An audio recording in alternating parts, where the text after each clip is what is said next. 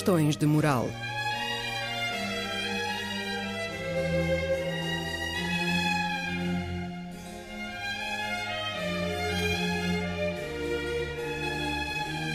Escrito e apresentado por Joel Costa.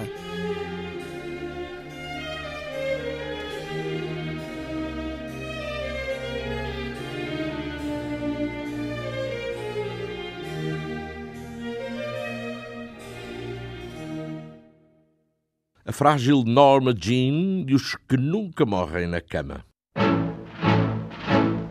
The French are glad to die for love. They delight in fighting duels. But I prefer a man who lives and gives expensive jewels. A kiss on the hand may be quite continental, but diamonds are a girl's best friend.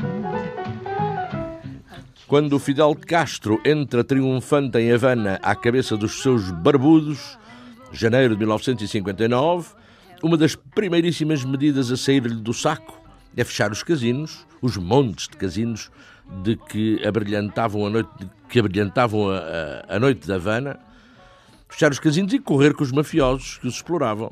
E esse gesto, compreendamos, hum, não caiu bem no seio da máfia.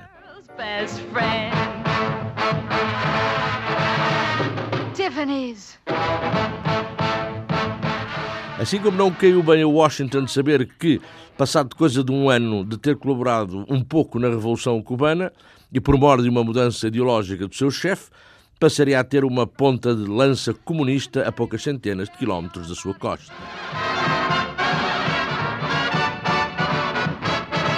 There may come a time when a lass needs a lawyer, but diamonds are a girl's best friend.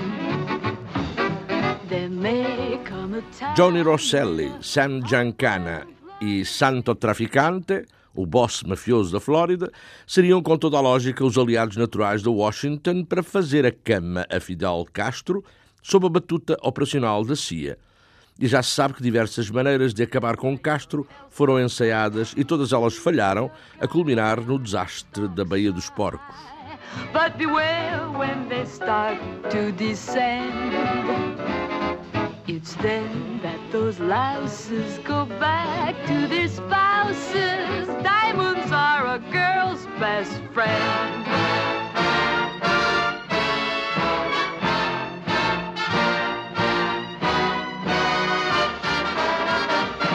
I've heard of affairs that are strictly platonic, but diamonds are a girl's best friend.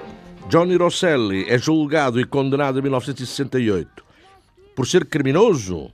Qual quê? Nem por sombras. Julgado e condenado por residir ilegalmente nos Estados Unidos, a viver na América desde os anos 20 e nunca requerer a permissão de residência. Condenado a deportação para o país natal, Itália.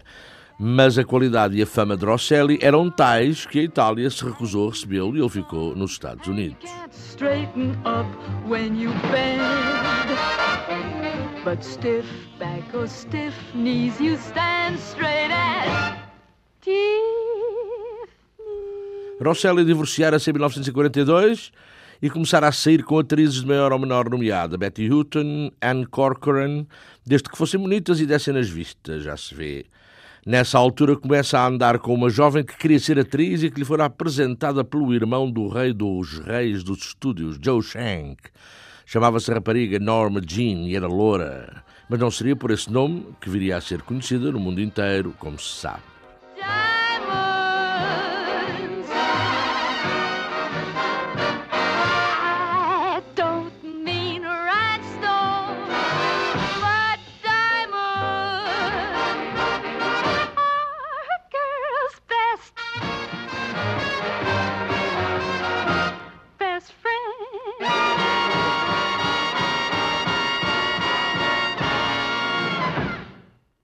Foi em 1948 que o patrão mafioso Tony Accardo deu instruções ao seu representante em Hollywood, quem havia de ser Johnny Rosselli, no sentido de impor à Columbia Pictures um bom contrato com uma desconhecida de nome Norma Jean. Harry Cohn, o todo-poderoso da Colômbia, obedeceu sem, sem um ai à ordem da máfia. Sabia o que devia a Tony Accardo e a Rosselli quando quisera ficar dono e senhor da Colômbia.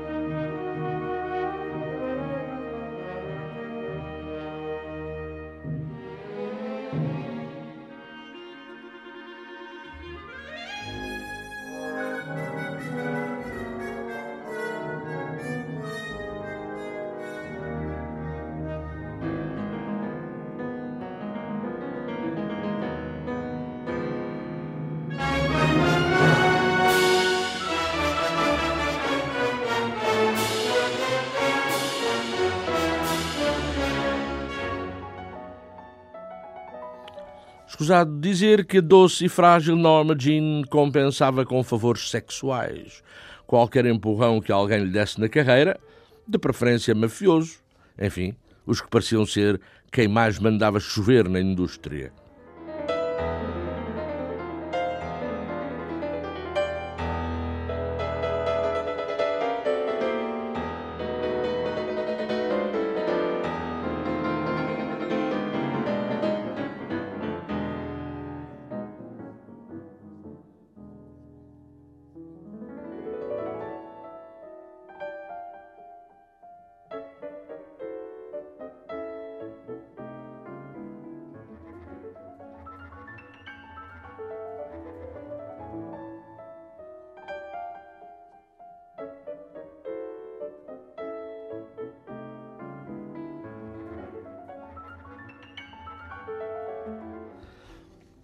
No princípio e no meio e no fim da carreira, Jane Carman, uma vizinha de Norma Jean, Norma Jean que entretanto deixa de ser Norma Jean, bem entendido, e passa a ser Marilyn Monroe, essa vizinha Jane Carman não parou de registrar a presença do gangster Johnny Rosselli em casa da outra.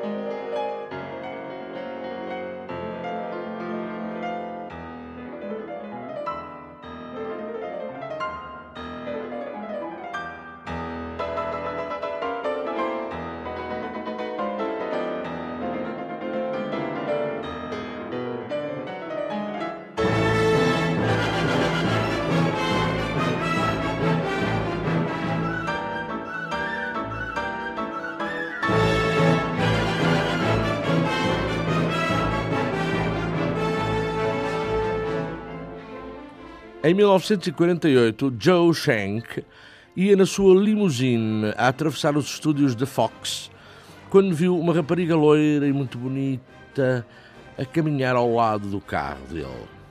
Joe Shank ordena ao motorista que pare, convida a entrar e ela entra. Como te chamas, minha filha? Norma Jean, sir. Joe Shank tinha então 70 aninhos.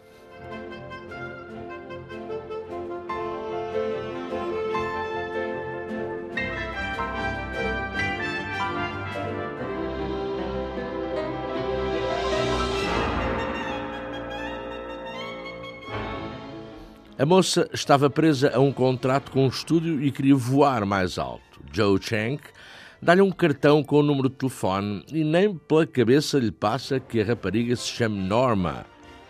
Porque quem lhe pôs o nome, a rapariga o fez por admiração e como homenagem à primeira mulher dele, Joe Shank, que se chamava Norma Talmadge. famosa artista de cinema, julgo eu que ainda do, do mudo.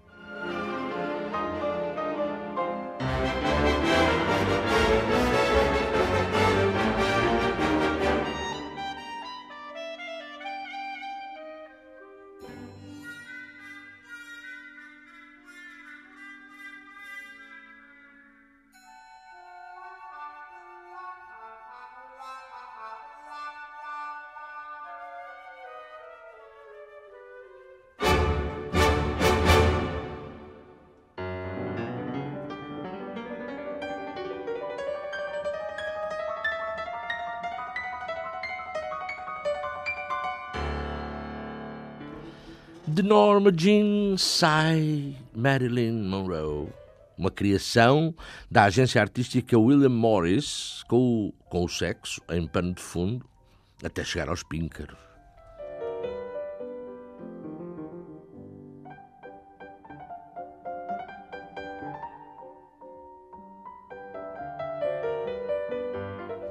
Daí a uns anos assinará ela o melhor contrato de toda a história do cinema até então. A vida dela mudou depois disso? Não mudou? É claro que mudou. Amigos perguntam-lhe o que terá concretamente mudado na vida de Marilyn Monroe depois de assinar aquele maravilhoso contrato, e a resposta franca de Marilyn não pode ser dita aos venerandos microfones da Antena 2. Em todo caso, dourando a pílula, direi que Marilyn respondeu que o que mudara na vida dela era nunca mais ter prestado Ai, enfim, a certo tipo de favores sexuais.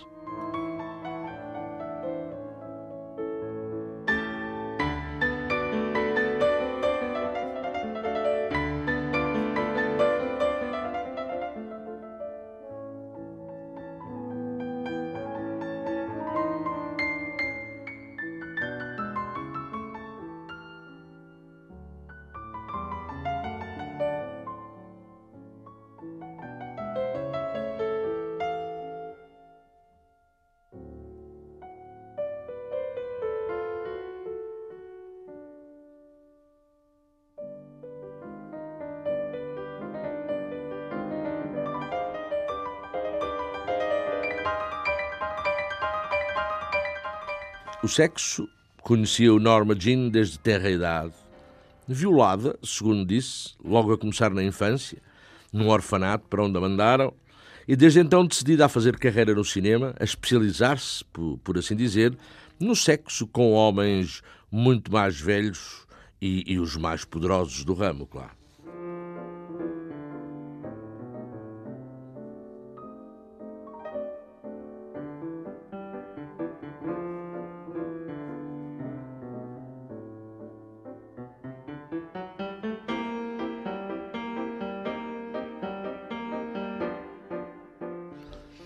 Mas se Norma Jean não o sabia, Marilyn começou a sabê-lo.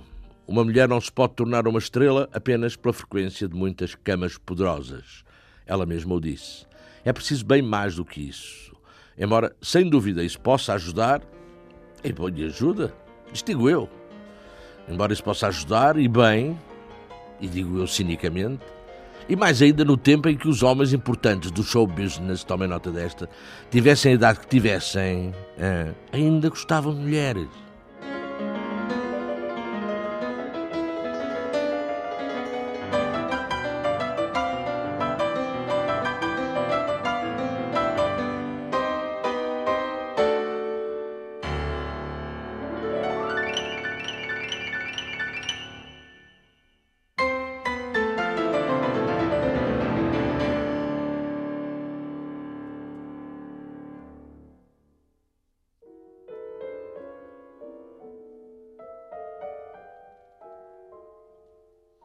Norma Jean, já como Marilyn Monroe, confessaria a um jornalista inglês sem, sem evasivas que nos meios do cinema, em falando-se de camas, começaram logo com o velho Joe Shank, o, o que a fizera entrar para a limusine quando atravessava os estúdios da Fox.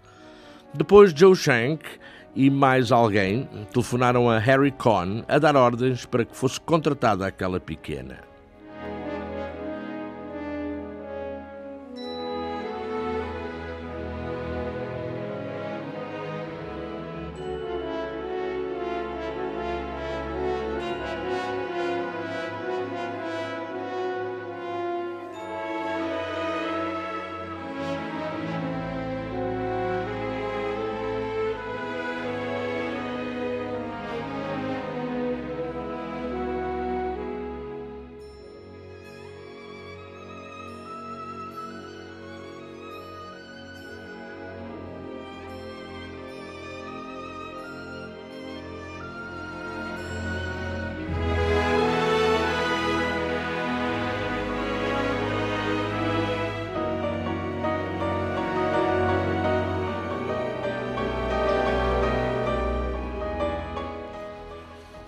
Cohn não apreciava especialmente em Marilyn a artista.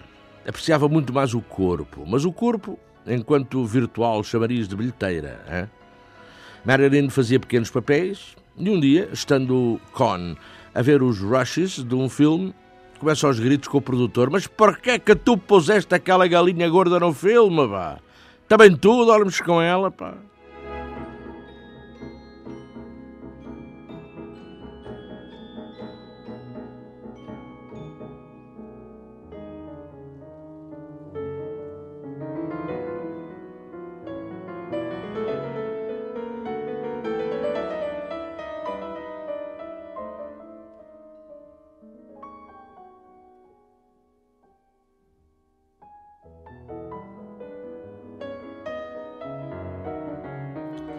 Nos anos 50, as ligações de Marilyn com a máfia também despertaram o interesse das autoridades.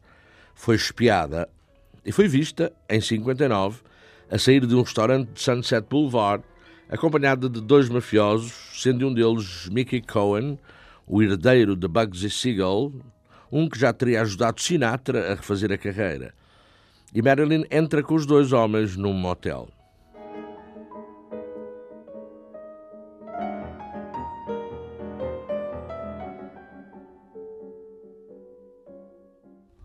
A cena repete-se dias depois com outro mafioso, Sam Locinho, o que leva a polícia a pensar que Marilyn estaria a ser vítima de chantagem, sem contudo se ter chegado a conclusão nenhuma.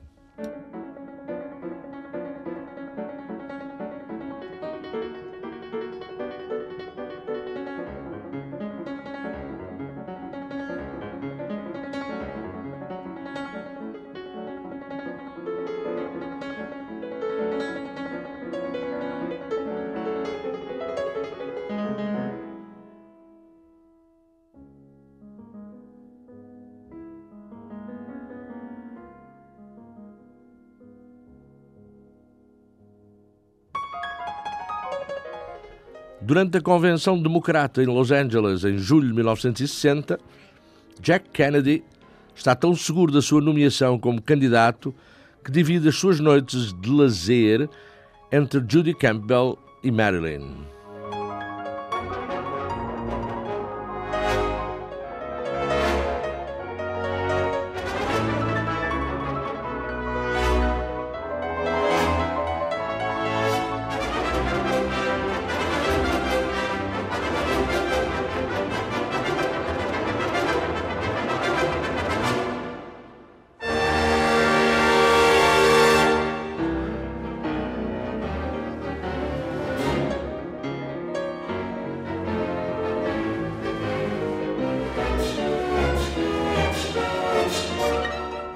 Verão de 1960, Reno, Nevada.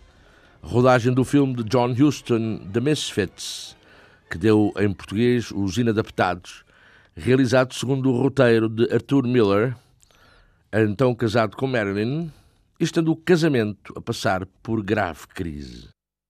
Kiss, kiss me, hold, hold me, kiss me, hold me,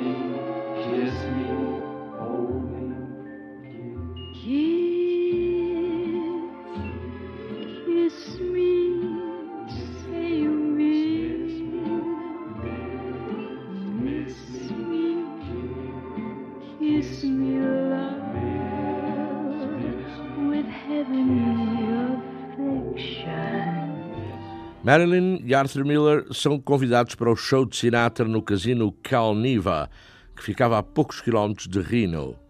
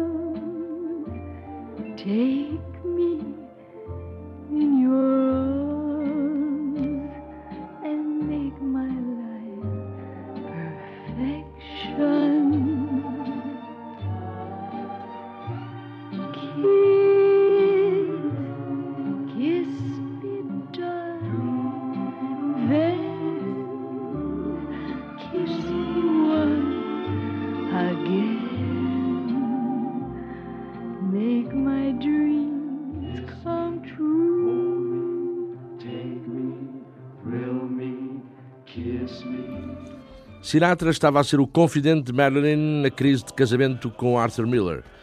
Miller que lhe tinha oferecido um caniche branco chamado Muff, uma referência óbvia à gente com quem ela se dava. Durante esse tempo de crise e pré-separação de Arthur Miller, os homens sucediam-se na cama de Marilyn. Sam Giancana Kennedy, Sinatra, Johnny Rosselli, eram ver-se-te-vias. A frágil Norma Jean estava no seu auge de desorientação de vida.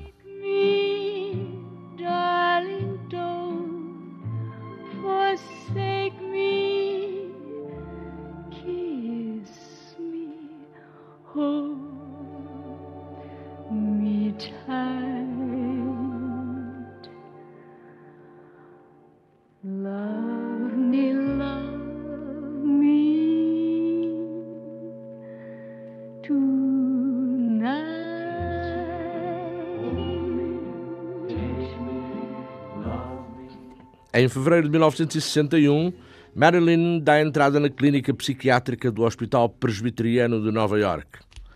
Josh Cukor, que esteve para a dirigir em Something's Got to Give, filme nunca acabado, diria que ela parecia sentir-se muito mais à vontade num hospital de alienados do que num estúdio de cinema.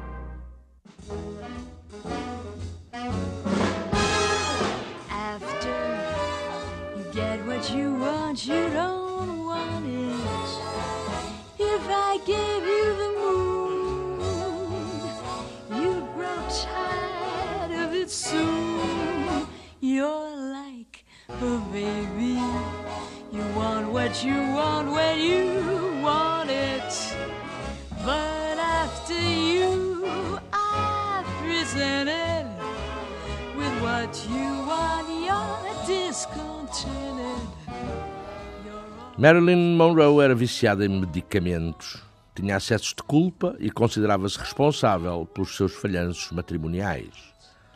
You don't want what you get, and though I sit upon your knee, you grow tired of me. Falou-se sempre muito do amancebamento de Marilyn Monroe com o presidente Kennedy. Na visão de alguns, ele não foi mais do que ocasional. Registaram-se alguns encontros, em 1960 em Los Angeles e Nova York, e em 1962 em Palm Springs. O FBI estava ao corrente, tinha informadores e informadores e informadores que referenciaram orgias no Hotel Carlyle de Nova York, uma Marilyn para três homens. E quem desses homens assinava o ponto eram John Kennedy, o irmão Bob e Peter Lawford.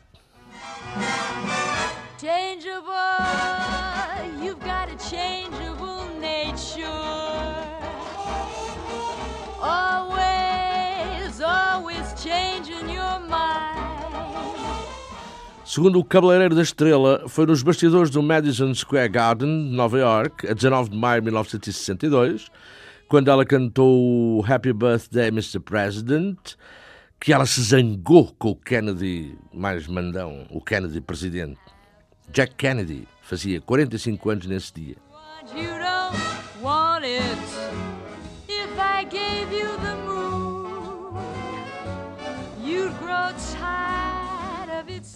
Zangaram-se e acabaram com tudo.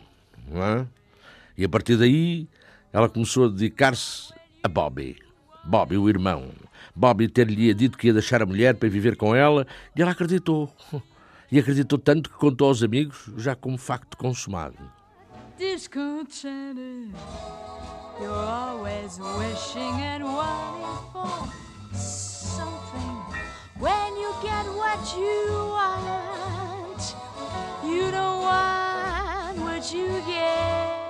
Passa o tempo a telefonar a Bobby Kennedy, mas Bobby tem ordens do irmão para não lhe atender o telefone.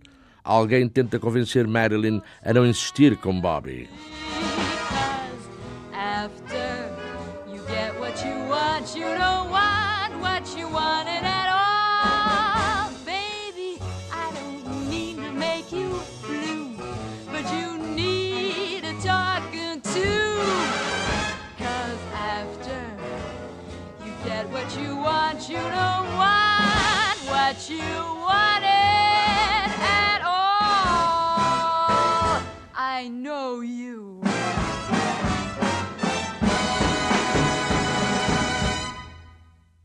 Mais uma vez, na, na vida, a frágil Norma Jean se sente traída. Fala com Peter Lawford, outro gabiru que se aproveitava dela.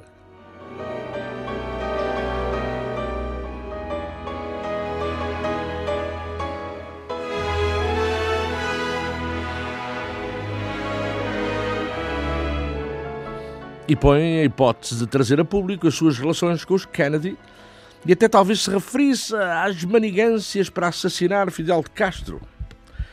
E Peter Lawford, enfim, não sei, não estive lá, não é? Mas Peter Lawford pode muito bem ter-lhe dito: Ai, mulher, não faças uma coisa dessas que ainda te desgraças, filha. Não interessa. Se Bobby. Não lhe interessava a desgraça. Se Bobby continuasse a ignorá-la, ela convocava uma conferência de imprensa e punha tudo em pratos limpos.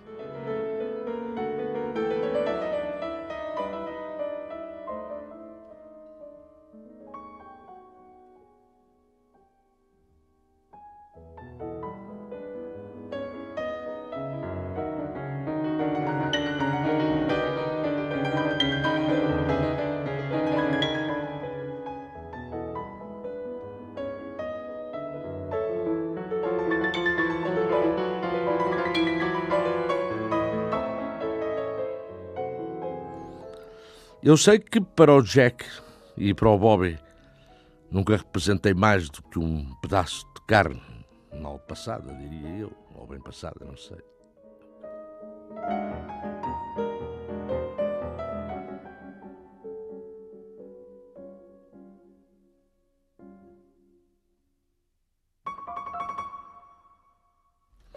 Em julho de 1962, Sam Giancana convida Marilyn para um fim de semana no hotel do Nevada, propriedade do gang, o Calniva Lodge. Está lá a seita do costume. A seita do costume e mais alguns, como os gangsters Jimmy Allo e Johnny Rosselli.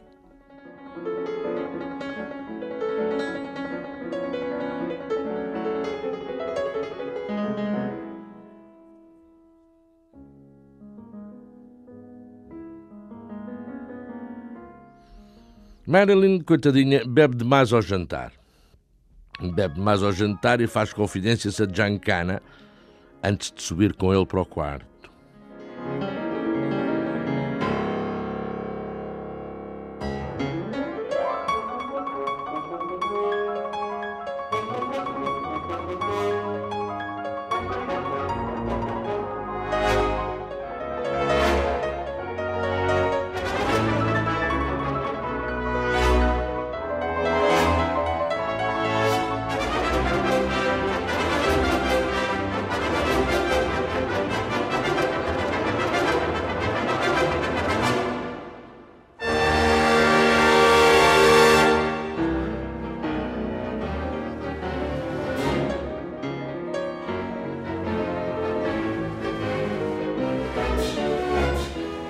Marilyn confessará mais tarde ter dormido com Sam Giancana nesse fim de semana. Também mais tarde, para os compinchas, Giancana fará a troça do corpo e das performances sexuais de Marilyn, ao mesmo tempo que se gaba de a ter conquistado. I'm Sugar Cane. Hi. Sugar cane? Yeah, I changed. I used to be Sugar Kowalczyk. Polish? Yes. I come from this musical family. My mother is a piano teacher, my father was a conductor. Where did he conduct? On the Baltimore and Ohio.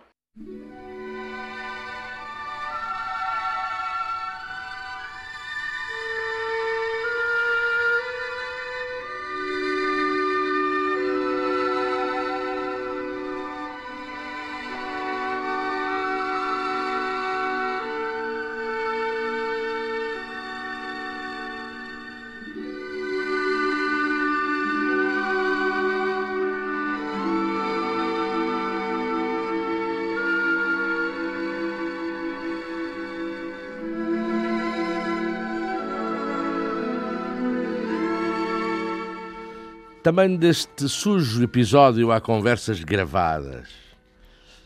Parece que estás muito entusiasmado por teres dormido com a cana com os dois irmãos, não é? diz Rosselli para Giancana.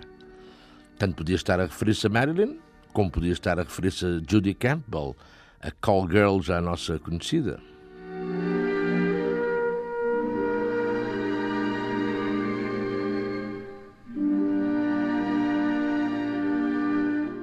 Isto é que são questões de moral. Hein?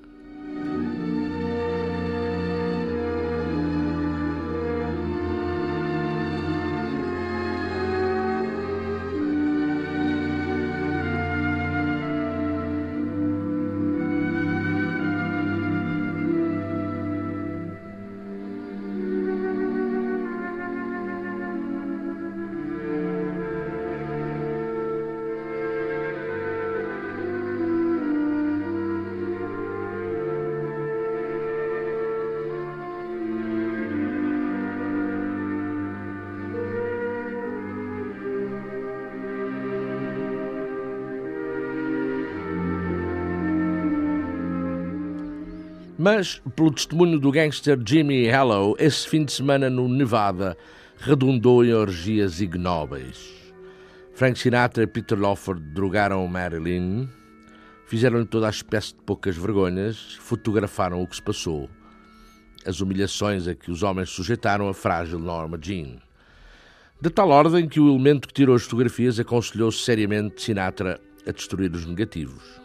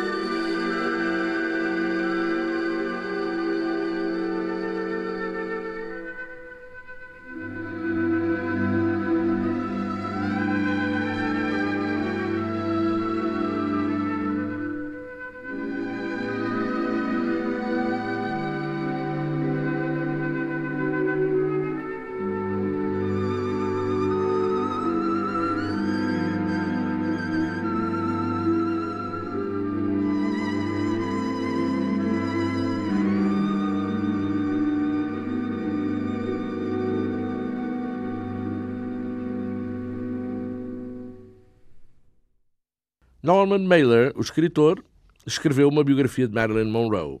Eis um fragmento.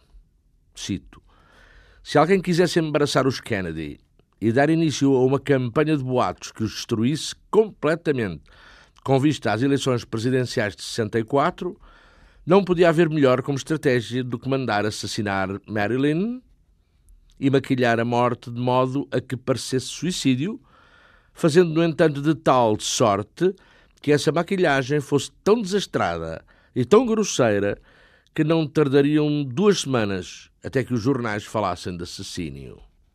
E isso cairia em cima dos Kennedy. Dada a intensidade do boato, ninguém poderia em consciência dizer que eles não tivessem tido nada a ver com aquilo. I play the ukulele and I sing too. Sings, too. Well, I don't have much of a voice, but then this isn't much of a band either. I'm only with them because I'm running away. Running away from what? Oh, don't get me started on that. Here, you want some? It's bourbon. I'll take a rain check. I don't want you to think I'm a drinker. I can stop any time I want to, only I don't want to, especially when I'm blue. We understand. All the girls drink. It's just that I'm the one that gets caught. Story of my life. I always get the fuzzy end of the lollipop. A pobre e frágil Norma Jean, na noite de 4 para 5 de agosto de 1962, sob o nome falso, Marilyn Monroe. A governante achou estranho. Achou estranho ou mesmo suspeito que a senhora não se tivesse levantado toda a noite.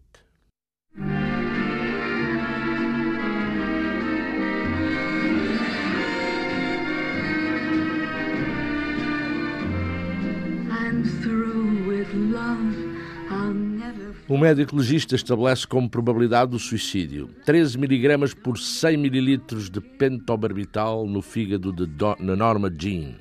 Não sei o que isto quer dizer, mas leio que quer dizer Nembutal e que quer dizer que Norma Jean tomou 10 vezes mais dessa droga do que seria normal.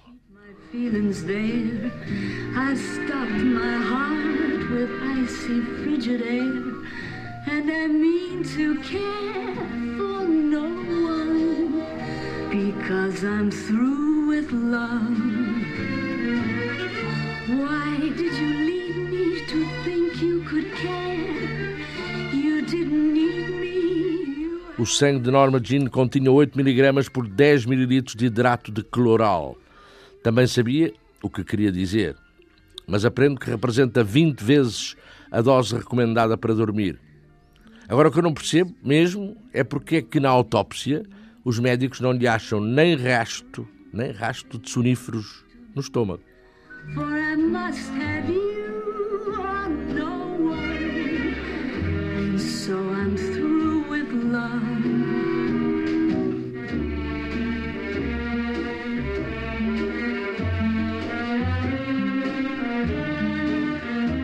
A serem verdadeiras todas as teses sobre a morte de Marilyn, nessa noite o quarto dela deveria parecer-se com o camarote do navio onde iam os irmãos Marx no filme Uma Noite na Ópera, com tanto político, tanto detetive, tanto médico, tanto mafioso, tanto bandido a cotovelar-se lá dentro. It can never bring the thing that used to be. For I must have you no one. So I'm through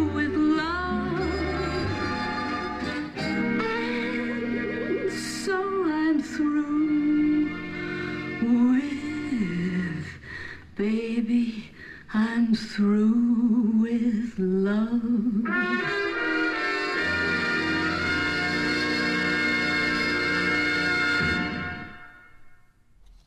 A ex-mulher do notório mafioso Murray Humphreys disse que os gangsters haviam ficado curiosos a respeito uns dos outros, a tentar adivinhar que facção, que seita, que família poderia ter eliminado Marilyn, incluindo na seita os próprios manos Kennedy.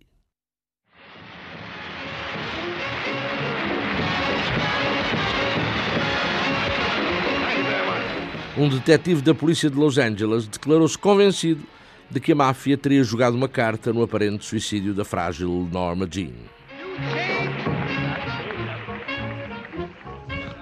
I've been waiting back there so long I was about to call some troops.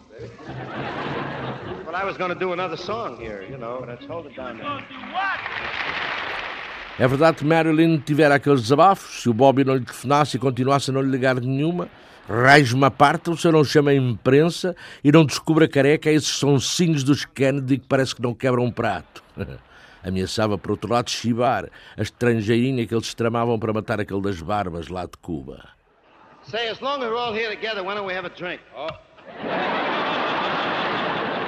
you know, it's very sweet of you to bring me a little libation because I was getting very thirsty.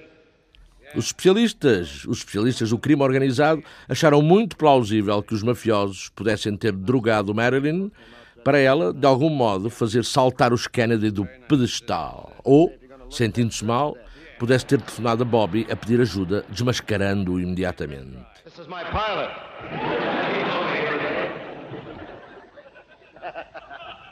Say, I'll uh, tell you something, baby. If this don't straighten my hair, nothing will.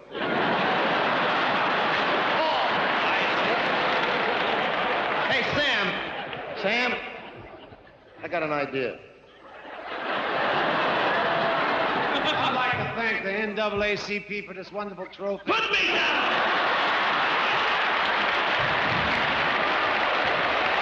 Sam? We need a microphone.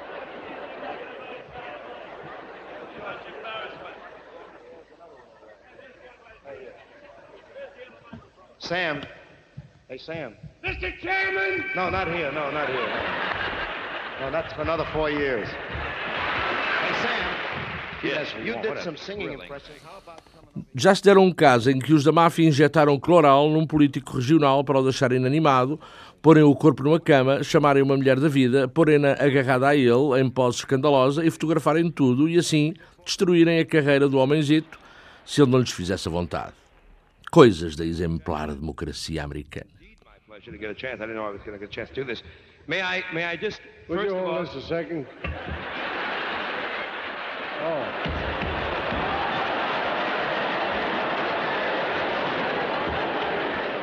O plano com Marilyn poderia ter andado perto. Plano, diga-se essencialmente para entalar Bobby Kennedy, um homem casado, provando pelas fotos que se tirassem que se ele estava na madrugada alta em casa de Marilyn Monroe, não seria para jogarem à batalha naval. Mas Bobby pode ter mesmo recusado ir em socorro de Marilyn, optando por deixá-la morrer sozinha. Os defensores desta teoria no Departamento de Justiça, é interessante, esses defensores mantiveram-se sempre no anonimato.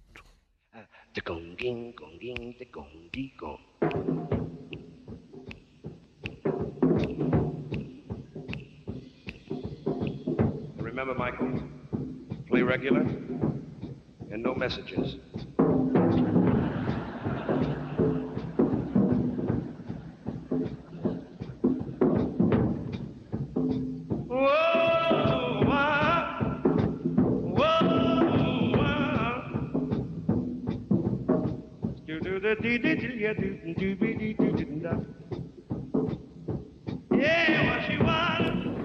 Também pode ser que, sabendo que a máfia, sabendo a máfia que Marilyn estava a tornar-se perigosa com aquela ameaça de badalar sobre a conspiração cubana, intenção que já demasiada gente conhecia, Sam Giancana resolvesse eliminar a atriz, fazendo recair as responsabilidades sobre os Kennedy, que, obviamente, não quereriam nem por nada ver desmascarada a conspiração.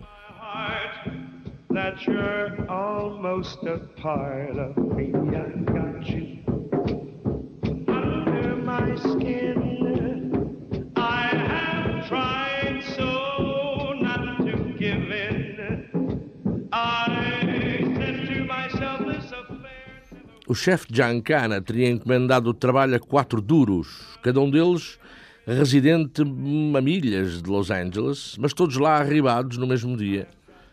E uma vez lá arribados, até podem ter passado esse dia a ouvirem o que se passava lá em casa. Pois, porque o telefone de Marilyn estava sob escuta, mas uma escuta privada.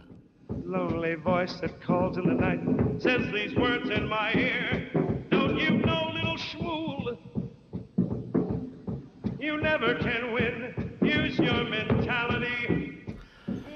O telefone estava sob escuta por iniciativa de um mafioso do Sindicato dos Camionistas, o conhecido Jimmy Hoffa, e com o trabalhinho de montagem das escutas a ser realizado por um detetive privado, Frank Otash. Por sinal, o mesmo que estivera em 1958 em casa de Lana Turner, quando esta assassinou o namorado, e aparecido lá antes da polícia chegar e com o encargo de apagar todos os vestígios, como vimos no programa passado.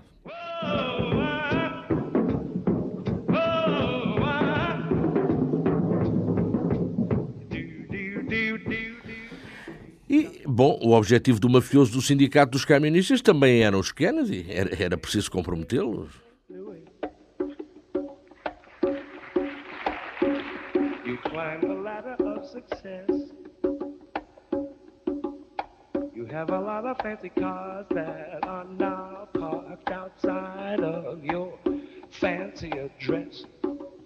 You came here from the Middle West. Também pode ter acontecido Bobby Kennedy ter acorrido mesmo a casa de Marilyn com o médico. Marilyn, ao vê-lo, teria tido um ataque de histeria e o médico ter-lhe administrado um sedativo e ambos, médico e Bobby, ter-se-iam ido embora dali.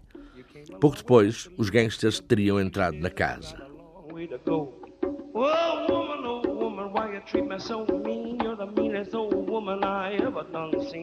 way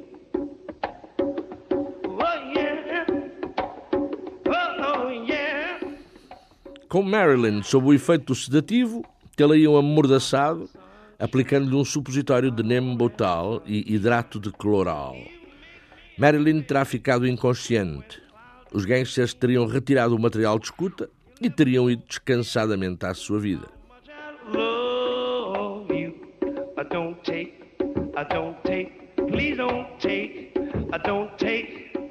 Oh take that sunshine away. Cause I've been thinking about you. Beep on, beep on, beep on. Something swinging all about you. Beep on, beep on, beep on. You make my heart to flutter most. Mmm, beep on. You are the end and the uttermost. Beep on, beep on, beep on. Será lógico pensar que nenhum dos gangsters mafiosos de que venho falando tenha alguma vez sonhado acabar os seus dias na cama, rodeado por um rancho de filhos. E nem Sam Giancana nem Johnny Rosselli tiveram, de facto, um fim desses, não.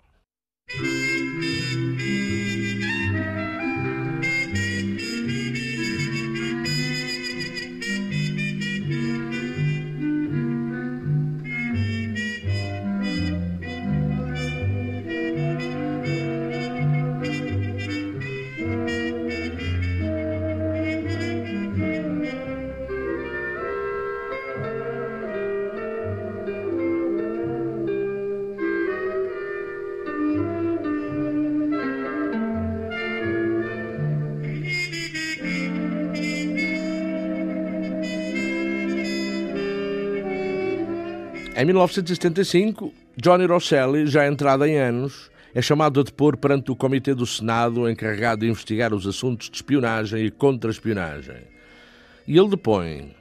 E os mafiosos, ainda no ativo, ficam com a impressão de que o velho Johnny, outrora tão secreto, falara demais, inclusive é divagara sobre a participação de Giancana e de Santo Traficante nas conspiratas contra Castro em colaboração com a CIA. Cinco dias antes, cinco dias antes de Rosselli, teria sido a vez de Giancana testemunhar perante o tal comitê. Teria sido se fosse.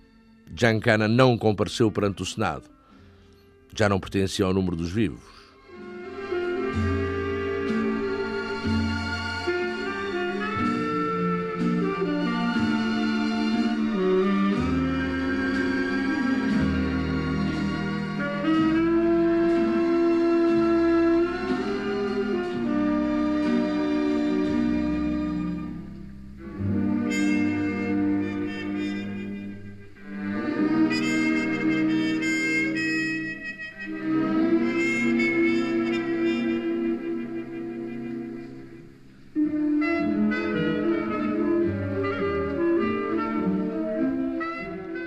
Seis dias antes da data em que Sam Giancana estava convocado para depor, recebe uma visita na sua super blindada e super vigiada mansão de Oak Park, Chicago, Illinois. A visita era um amigo do peito, quase irmão. Chamava-se Johnny Rosselli. Giancana está a tratar ele próprio do almoço, está a fritar umas salsichitas. Aparece Rosselli, abraços e beijos.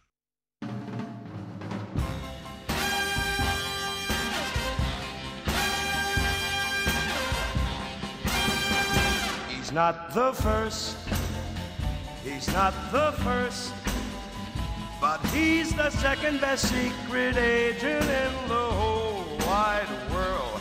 Not number one, but not the worst. Olá, Johnny. Queres almoçar das minhas salsichas? Ai. Espera, aí que eu deixei na frigideira a fritar. Se não as volto, ainda se me queimam. Mas anda daí. Vamos falando mesmo na cozinha.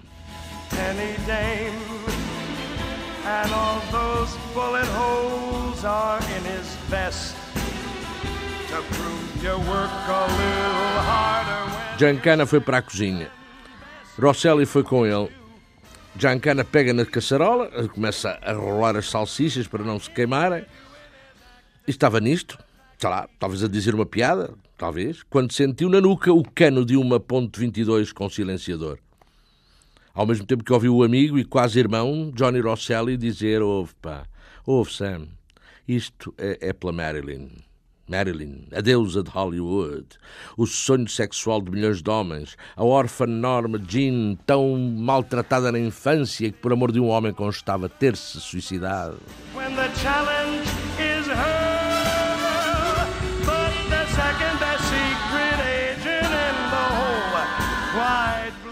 Rosselli aperta o gatilho. A bala vara a cabeça de Sam Giancana e sai-lhe pela frente, desfazendo-lhe a cara. Ninguém ouviu nada. Johnny Rosselli sai sorridente da mansão de Oak Park.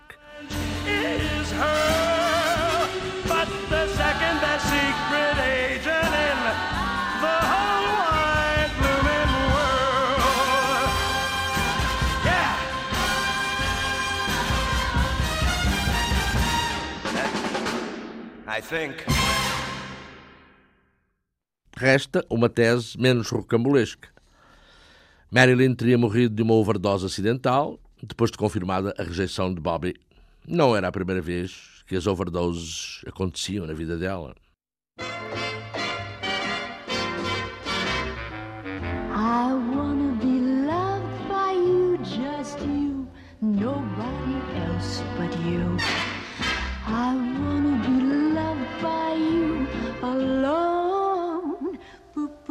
Doo. I wanna be kissed by you, just you, nobody else but you. I wanna be kissed by you alone. I couldn't aspire. Em 1985, um quadro da polícia de Los Angeles pretende pôr um fim às especulações e às teorias de conspiração sobre a morte de Marilyn. Os ficheiros são revelados. O homem declara: Ela morreu por suicídio devido a uma overdose de barbitúricos. Não há nada mais excepcional neste caso, a não ser o ter-se tratado de Marilyn Monroe.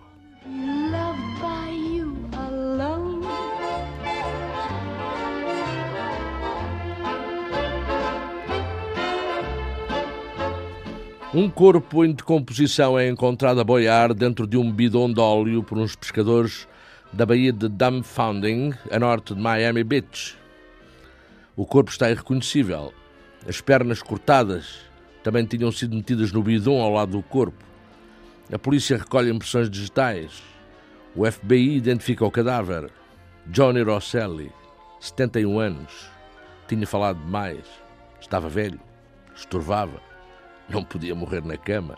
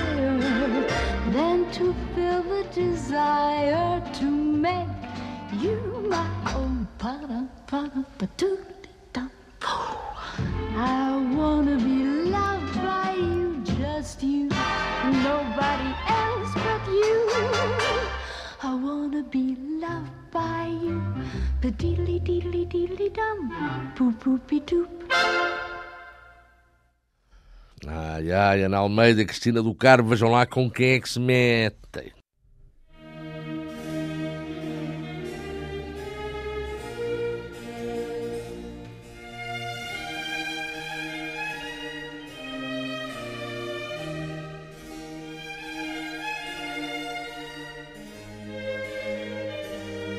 Questões de moral.